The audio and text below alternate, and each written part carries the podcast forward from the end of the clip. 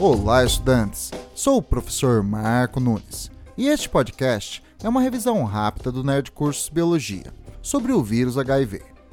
O vírus HIV, causador da AIDS, ataca células do sistema imunológico, chamadas linfócitos TCD4, uma célula que estimula os linfócitos B a produzirem anticorpos contra antígenos específicos. Com a diminuição do número de anticorpos, o corpo humano torna-se suscetível à ação de organismos patogênicos oportunistas. O vírus HIV é um vírus envelopado, que possui no interior do envelope lipoproteico uma cápsula com duas moléculas de RNA e algumas enzimas virais, como a transcriptase reversa e as proteases.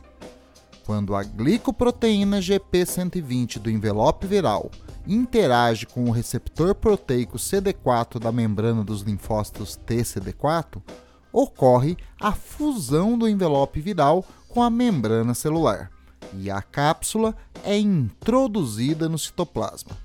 Em seguida, rompida e as moléculas de RNA liberadas. Sob a ação da enzima viral transcriptase reversa, o RNA viral é transcrito em DNA viral.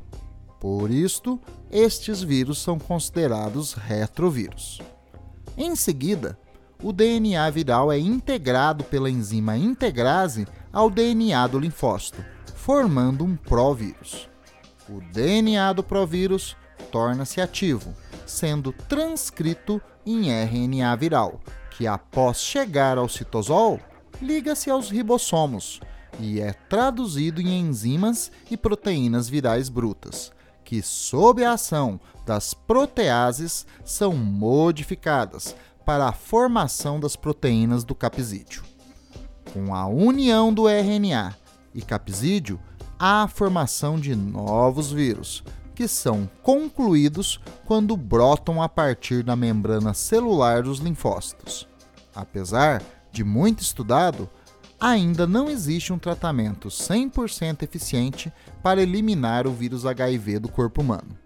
O controle do vírus é realizado por um conjunto de medicamentos, chamado coquetel anti-AIDS, que possuem substâncias inibidoras da transcriptase reversa, da integrase e das proteases, que inibem parcialmente o desenvolvimento de novos vírus, agindo em pontos chaves do seu ciclo. Bom, é isso aí. Continue firme nas revisões do Nerd Cursos Biologia e bom estudo!